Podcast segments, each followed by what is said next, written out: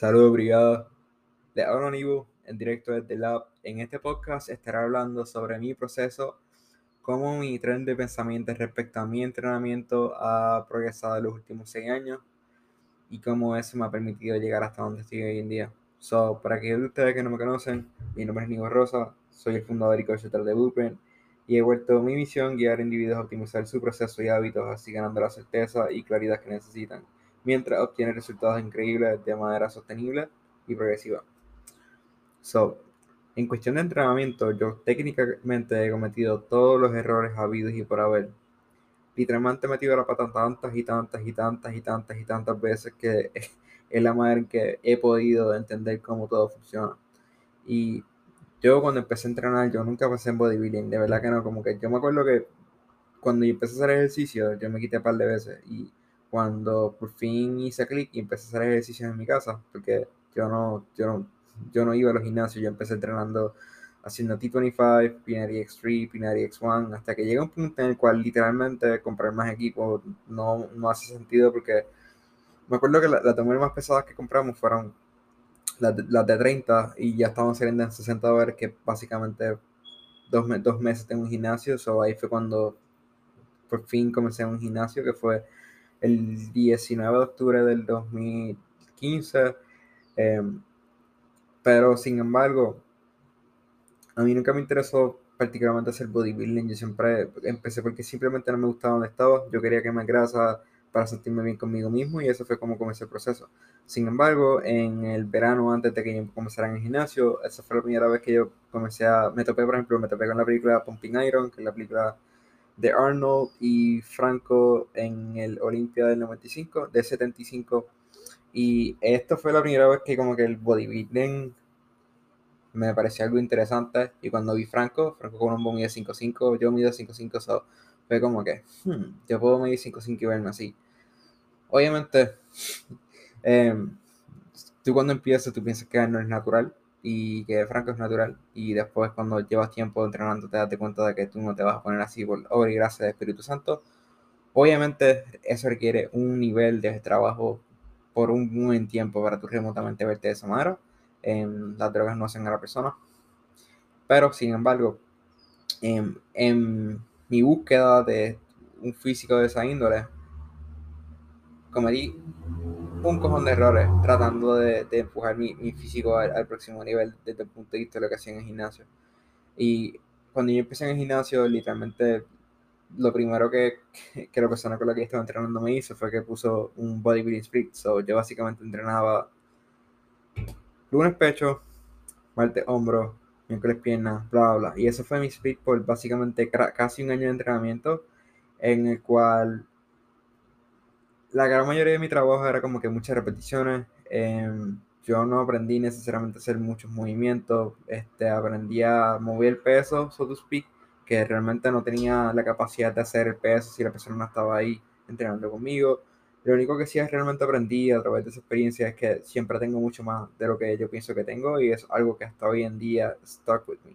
Porque añadir masa muscular mientras más avanzado te vuelves, más eh, preciso tienes que ser con lo que estás haciendo, más intencional tienes que ser con lo que estás haciendo, tienes menos margen de error y ciertamente tu capacidad de poder aplicarte a través de un set es una herramienta extremadamente útil. Em, de ahí básicamente me moví al gimnasio que estoy hoy en día y nuevamente, este, mi approach en el entrenamiento siempre fue básicamente bien reactivo, yo buscaba rutinas en internet, este, trataba de, de buscar rutinas de personas que yo me quiero ver como esta persona, sabía buscar rutinas de él, y ese fue mi tren de pensamiento por mucho tiempo, trataba de buscar rutinas de Arnold, bla, bla, eh, y siempre, realmente mi físico no progresó por un buen tiempo por eso, like, yo no tengo la mejor genética y eso de corazón pienso que es la mejor, la mejor cosa que me pudo haber sucedido porque cuando yo entendí cómo mi cuerpo funcionaba y de qué manera podía sacar el máximo provecho a, a las cartas que me dieron, ahí fue cuando realmente mi progreso comenzó. Y de primera instancia, eh, hacía mucho, como mencioné, hacía muchos sets, variaba mucho mis rutinas, nunca nunca literalmente aprendía cómo hacer, cómo hacer los patrones de movimiento este, correctamente, más bien me enfocaba en poder, en poder hacer como que progresivamente más peso, sin ningún tipo de concientización de cómo me estaba moviendo.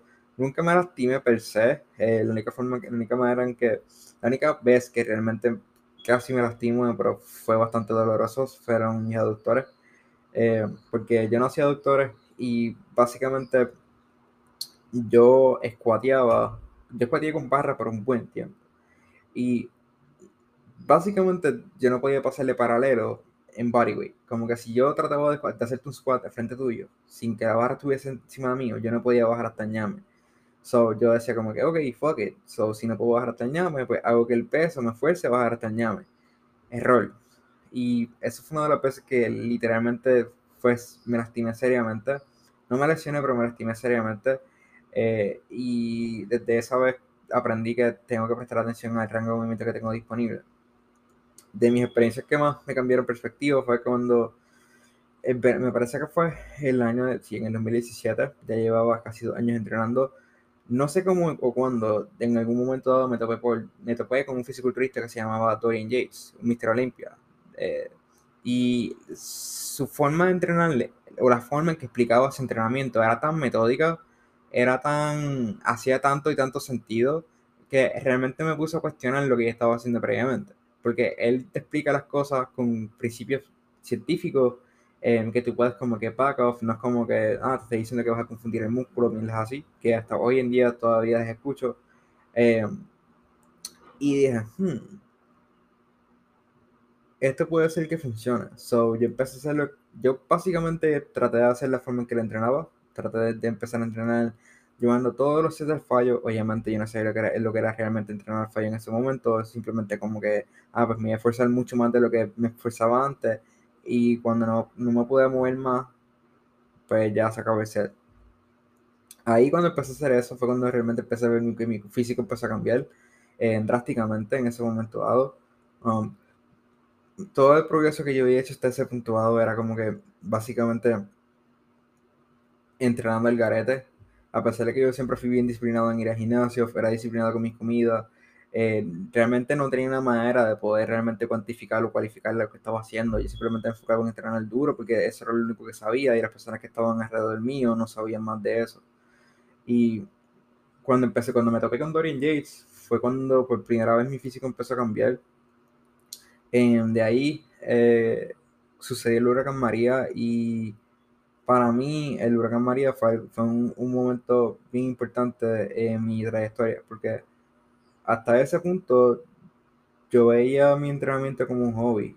Like, a pesar de que, como mencioné, yo, no, yo, me, yo nunca me quité, yo siempre era inconsistente con mi nutrición, con mis comidas. Muchas veces incluso, like, anal about it, pero nunca me quitaba. Y cuando pasé el huracán María y pasó lo que pasó, ahí fue cuando yo dije, es algo que yo quiero hacer y es algo que yo quiero volverme bueno haciendo. So, esa fue la primera vez que yo, el, el, el pensamiento intencional de que yo quiero volverme bueno en esto, me entró en la cabeza. Comencé a trabajar con una persona que practicaba este tipo de entrenamiento. Em, ciertamente me ayudó con cojones yo tener personas a mi lado que entrenaban más duro que yo y que me exigían de mí más de lo que yo podía exigir de mí mismo. Porque algo importante de tu buen entrenar de fallo es que tú no sabes dónde está la pareja hasta que te chocas con ella. Y ciertamente hay muchas maneras en las cuales te puedes chocar con la pared. Una de ellas puede ser que te dores como una silla haciendo un squat y te, te, jodiste. No puedes, ya se acabó tu, tu trayectoria. Otras pueden ser em, haciendo movimientos que no son tan riesgosos, que tienes personas al lado tuyo, pendientes a ti, que tú simplemente tienes una oportunidad de esforzarte hasta, hasta que literalmente no puedas físicamente moverte y de ahí pues, pues, vas explorando de lo que realmente eres capaz con tu mente. Y esa fue una experiencia muy importante para mí porque es el próximo verano, básicamente me rodeé de personas que entrenaban más duro que yo. Y ahí fue cuando yo empecé a entender cómo, a pesar de que ese approach no era número uno, no era, no era safe, porque era más bien esfuérzate, esfuérzate, esfuérzate, esfuérzate, esfuérzate, pero no, no había ninguna intención desde un punto de vista de lo que está sucediendo, desde un punto de vista de calidad de movimiento. Es como que llega el fallo, that's, that's it. So, puede llegar al fallo por técnica y eso ciertamente da problemas desde un punto de vista de lo que estamos cargando realmente. Pero eh, esa semilla, la semilla que desde un principio yo, tenía en mi cabeza de que yo sé que el esfuerzo importa, sin embargo no sé cómo poder aplicarlo, fue creciendo y creciendo y creciendo hasta que llegué a ese punto en el cual, ok, yo sé que el esfuerzo importa. Y sé que si me puedo exigir a mí mismo más de lo que me exigí la vez anterior, puedo ser mejor. Y esto, a pesar de que, de que no era un approach organizado, las rutinas eran nuevas todas, todas las semanas, me hizo entender aún más que el esfuerzo es algo que realmente importa para tu poder progresar tu físico. Y en este momento eh, fue que yo me topé con un video de que, de que es mi, quien es mi coach principal en estos momentos, AJ Morris, y él estaba haciendo un video en el Hackspot. So, en Inglaterra, en, en, en Europa, el fisiculturismo tiene otro punto de vista allá literalmente Dorian Yates es básicamente un dios, o todo el mundo entrena bien hardcore y entrenan con una técnica súper limpia y se, se, llevan al fallo, se, se, llevan los entrenamientos al fallo. So, cuando yo me topé con ese video, yo vi una persona que literalmente le daba todo lo que tuviese un set en un movimiento que me gustaba hacer, que era el hack yo como que... Hmm. So, eventualmente invertí en él en marzo del 2018 y desde ahí mi físico empezó a transformarse seriamente bien, bien, bien rápido. Principalmente porque pues, el esfuerzo siempre estuvo ahí, sin embargo yo no tenía una manera de poder aplicar ese esfuerzo. Yo no tenía una manera de yo poder eh, dominar patrones de movimiento porque siempre mis rutinas estaban cambiando.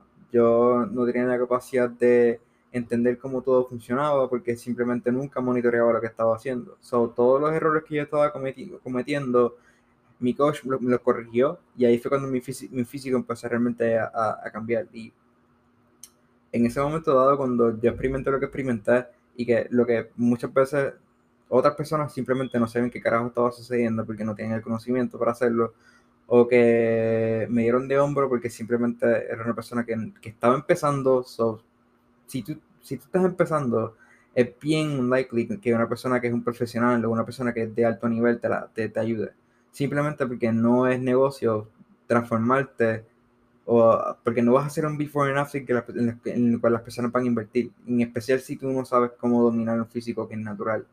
So, eso fue algo que me sucedió y cuando empecé, cuando mi físico empezó a cambiar a través de la calidad del servicio que mi coach me estaba proveyendo, eso fue lo que, lo que empezó en mi mente como que, ya lo mano, esto está bien cabrón.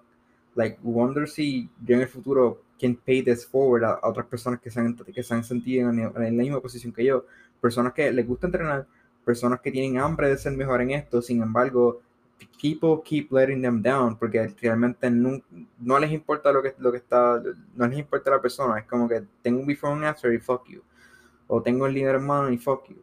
So, cuando yo vi que hay personas que realmente les importa lo que está sucediendo. Eso fue lo que, lo que cambió mi mindset en respecto, al, respecto al coaching. A través de ese proceso, yo aprendí un cojón de cosas, de entrenamiento. Este, aprendí a, número uno, no ser tan enfocado en el peso. Como que yo fui una persona que por mucho tiempo me enfocaba en peso y peso y peso y peso. Porque si después de todo, sobrecarga mecánica o progressive overload, eh, implica que estás haciendo más a través del tiempo, pues yo decía, fuck, si yo puedo hacer más peso, pues implica que estoy progresando. Pero again, no estaba prestando atención a mi capacidad de ejecutar correctamente los movimientos. Simplemente como que en, el, en el peso, sin, sin enfocarme en la calidad del estímulo que estoy proveyendo a mi cuerpo.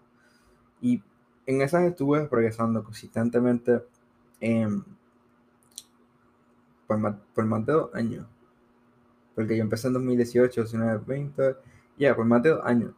So, llegó un punto en el cual, a pesar de que yo estaba progresando consistentemente, empecé, empecé a tener muchos problemas, particularmente con lo que estaba sucediendo en mis piernas, mis rodillas y mis hombros, y era porque básicamente a pesar de que yo siempre me enfocaba en, en hacer movimientos que me permitían producir output, que eran típicamente externamente estabilizados, es decir, yo usaba muchas máquinas, excepto en squats hasta que me lastimé las rodillas, digo, me, lastimé las aductores, eh, y deadlifts lo hacía consistentemente, pero nunca dominé un Romanian.